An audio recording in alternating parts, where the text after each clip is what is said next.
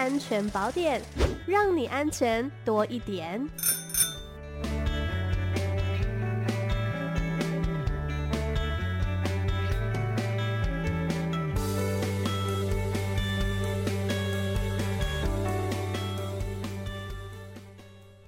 好，我们今天的安全宝典单元邀请到的是新北市政府警察局少年警察队预防组的陈义峰组长，您好。Amy 好，各位听众朋友，大家好。是我们今天呢，要再跟陈组长来谈谈哦，关于青少年使用毒品的问题呀、啊。那其实陈组长呢，长期都有跟一些呃，可能行为上面比较偏差的青少年来接触，不知道有没有察觉说，目前这一些少年对于毒品使用上，跟过往有没有什么不一样呢？嗯，其实从这几年的经验，确实发现了哈，呃，一些触毒的少年跟过往有一些些的差异。那虽然目前我们这个青少年他所使用的毒品种类还是以 K 他命啊跟咖啡包居多，不过我们也慢慢发现有一些少年会去使用到大麻，那这在过往的案件确实是比较少见的。那依照这个台湾高诶高等检察署他发布的一百一十一年度国内毒品的情势分析报告也发现，国内的大麻查缉量。哦，一直在创新高。嗯，那另外，联合报在诶八月九号也针对国内大学生哦使用大麻严重的问题，有做出一系列的专案报告报诶报道。那都显示出呢，国内大麻市场它的需求量有在增加。嗯，所以也会影响到我们的青少年。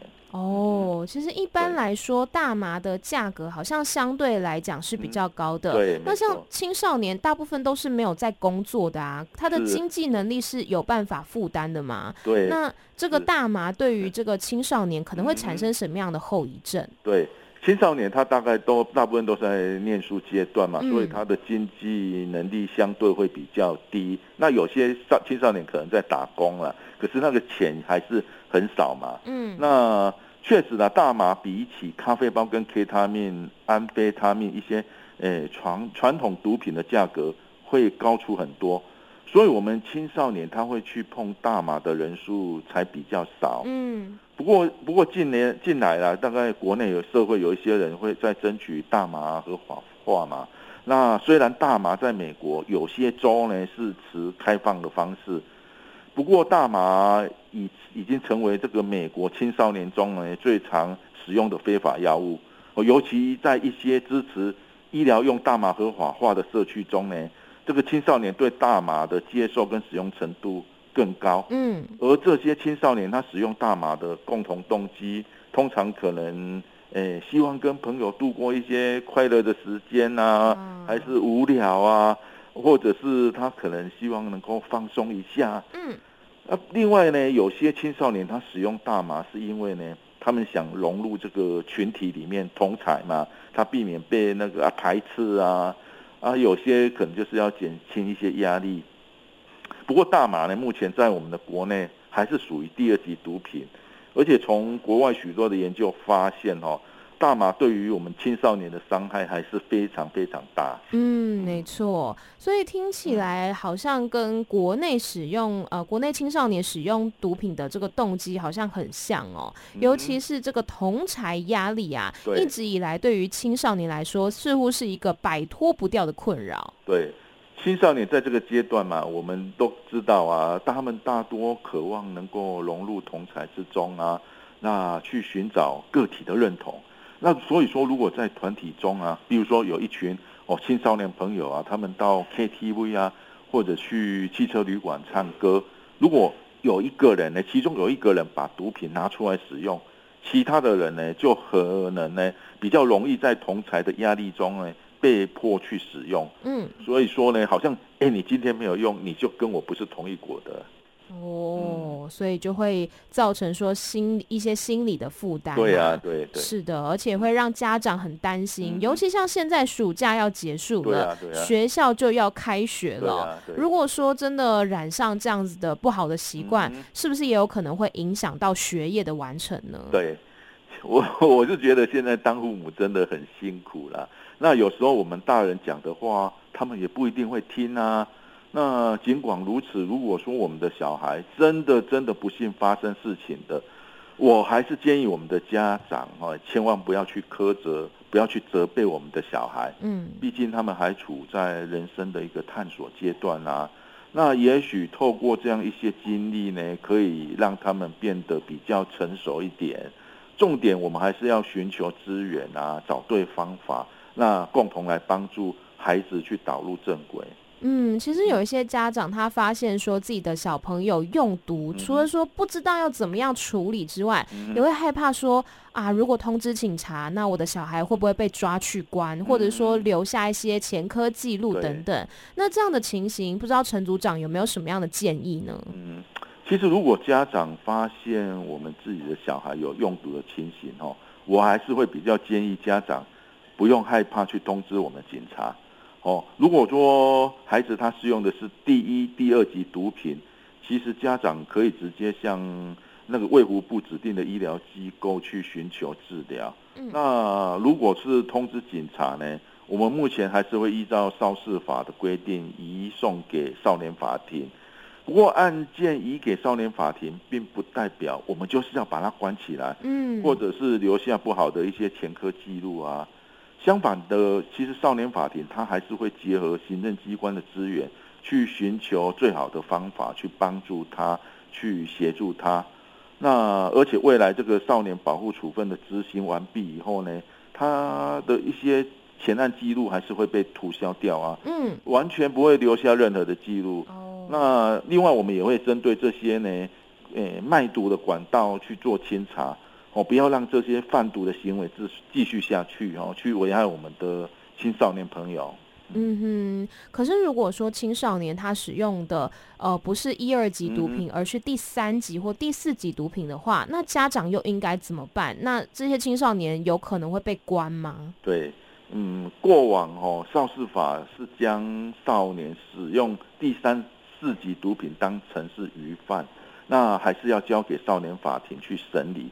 不过，少事法在一百零八年六月十九号，它修正以后呢，少年他使用这个三四级毒品哦，已经变成是属于曝险的行为。嗯，那在今年的七月一号呢，这样的曝险行为，通通都会交给各县市的少武会实施所谓的行政辅导先行。是，对，不用再交给少年法庭。所以说，如果家长呢发现小孩有使用第三四级毒品的行为呢，可以直接通知少武会哦，他们会派专员去实施辅导。那如果今天不确定我们小孩子使用的是哪一类毒品呢，也可以通知我们少年队来帮忙啊。其实我们共同的目标都是一起帮助我们的孩子去远离这个危害啊。没有错，其实少年队对于这个保护少年的工作一直以来都是很用心的哦。像是去年呢，针对高关怀班学生实施的“要读不要读”，第一个“读”是读书的“读”，第二个“读”呢是毒品的“毒”。对，这个计划就获得了全国百大 MVP 经理人团队奖项。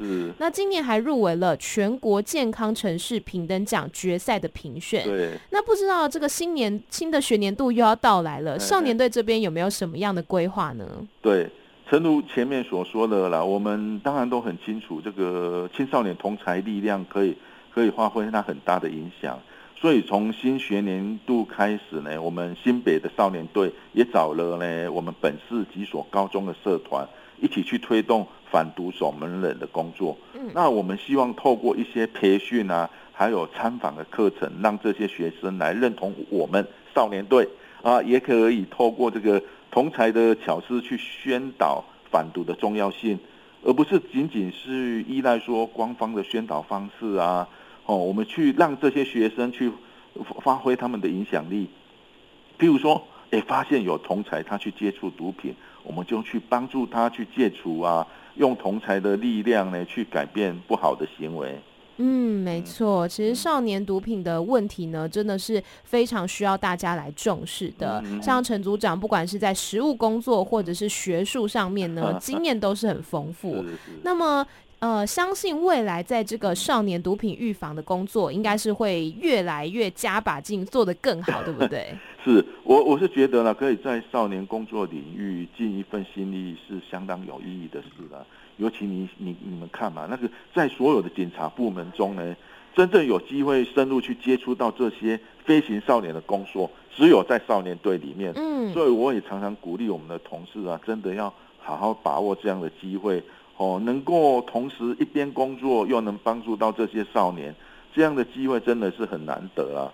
那如果说轻易把它浪费掉，就很可惜啊。是，所以说我才会想说，把握每一次的机会，那想方设法去拉回一些走偏的孩子啊。嗯。尤其是这个少年的毒品啊，很多时候我们看到的是他背后的故事，而且而不是仅仅去聚焦他个人的一些行为。是陈组长刚刚讲到，不要一直去过度聚焦青少年所做的事情，对，因为他这些事情可能是很多原因所造成的。啊、那我们这边呢，还有大概三分钟的时间，陈组长来帮我们分享一个案例好了。对，其实我我之前曾经遇过一个少年哦。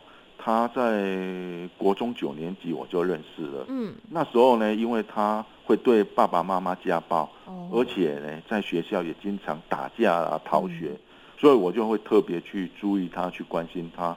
可是我我我跟他碰了几次面，他每次看到我总是爱理不理的，啊，对啊，对我冷冷冰冰的，嗯。不过他有一个姐姐，她功课很好，那当然很得爸爸妈妈的宠啊，嗯啊，呃。可是这个少年他因为不爱读书。啊，又结交到一些不良的同才，哦，那长期长期就跟爸爸妈妈的关系非常的紧张，啊，也逐渐的疏离。后来因为家暴嘛，保护令，所以他就去跟他的奶奶一起住。嗯，那国中毕业一定是没有办法继续升学啊，那阿公阿妈也管不动他啊，对他就。采取放放任的态度，是。后来我陆陆续续看到他有一些触法的事件发生啊，哦，比如像是聚众滋事啊、嗯、诈欺案件，到最后我看到他是因为贩毒哦，被我们警方查到而遭到感化教育。嗯、那其实这种情形跟当初他国中时我跟他谈话的结果一样，我那时候就告诉他说，希望未来不要在矫正学校能够看到他。嗯，啊，结果。却却是这样子的哈，也不是我们希望的。那这个个案也让我有一些省思了。虽然他在成长的过程，我们不断尝试想要去帮他，想要把他拉起来。可是呢，有时候我在想，如果换成我是他，当我被家人抛弃了以后，我还能够对其他人去产生这个信任吗？嗯。那这样的结果又是谁要去负责呢？是。所以我才会觉得，不管是。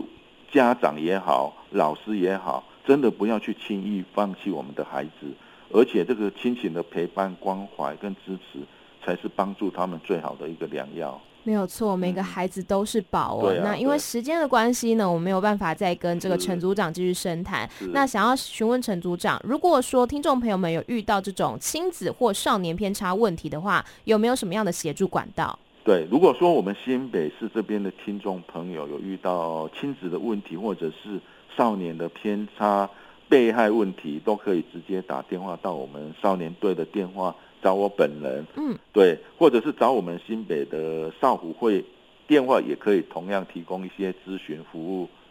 是是，所以这个电话号码要不要来报一下？OK，少年队的电话是二二六六五七五零。